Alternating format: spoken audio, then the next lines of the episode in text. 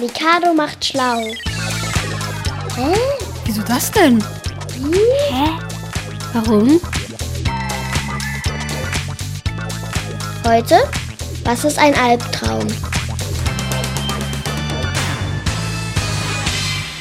Bei schlechten Träumen, das ist irgendwie, da träumt man so Gruselgeschichten. Albträume sind ja schlechte Träume. Zum Beispiel, meine Schwester hat mal geträumt, dass wir von Bären gefressen werden.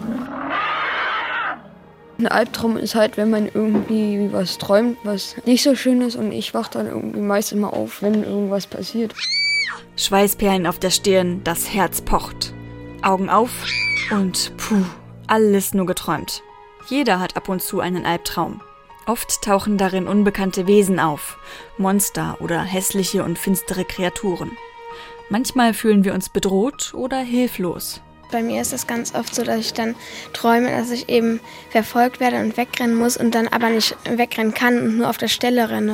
Manchmal träume ich einfach so, dass ich falle und das ist auch nicht so schön. Ich habe einmal geträumt, das ist so eine Zombie-Apokalypse und ich habe halt nur einen Spaten als Waffe und dann überfallen die halt das Haus und klopfen am Fenster und alles, schlagen die Fenster ein. Ich habe mal geträumt, dass ich Fallschirm gesprungen bin und mein Fallschirm sich dann nicht geöffnet hat und dann bin ich aufgewacht.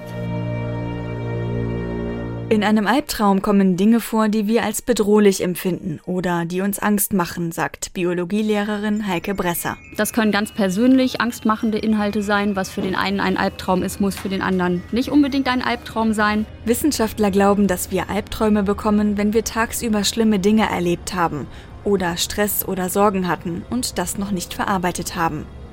Sie haben auch herausgefunden, dass im Gehirn bei Albträumen ein Bereich besonders aktiv ist, der für negative Gefühle verantwortlich ist, also auch für Ängste.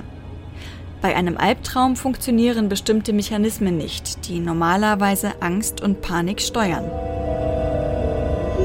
Meistens treten sie in der zweiten Nachthälfte eher auf, dauern von wenigen Minuten bis auch länger endet mit Aufschrecken und dann nimmt man auch wahr, dass man wach ist und kann sich wieder orientieren. Und vorher weiß man ja oft gar nicht, ob man träumt oder ob das wirklich geschieht, was man gerade träumt.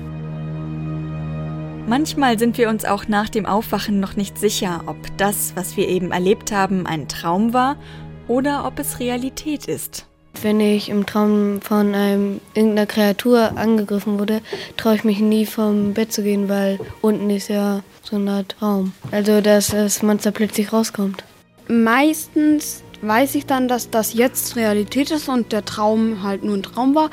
Aber einmal war das auch so, dass ich dann irgendwie geträumt hatte, dass ich irgendetwas von dem Freund meines Vaters kaputt gemacht hatte.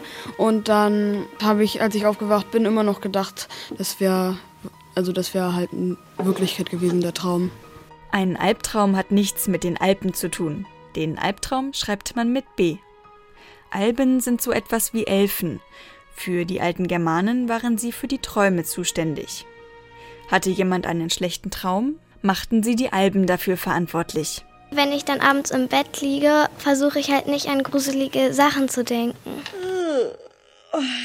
Was wirklich gegen Albträume hilft, da sind sich die Traumforscher noch nicht sicher. Sie untersuchen zum Beispiel noch in sogenannten Schlaflaboren, ob wir unsere Träume beeinflussen können.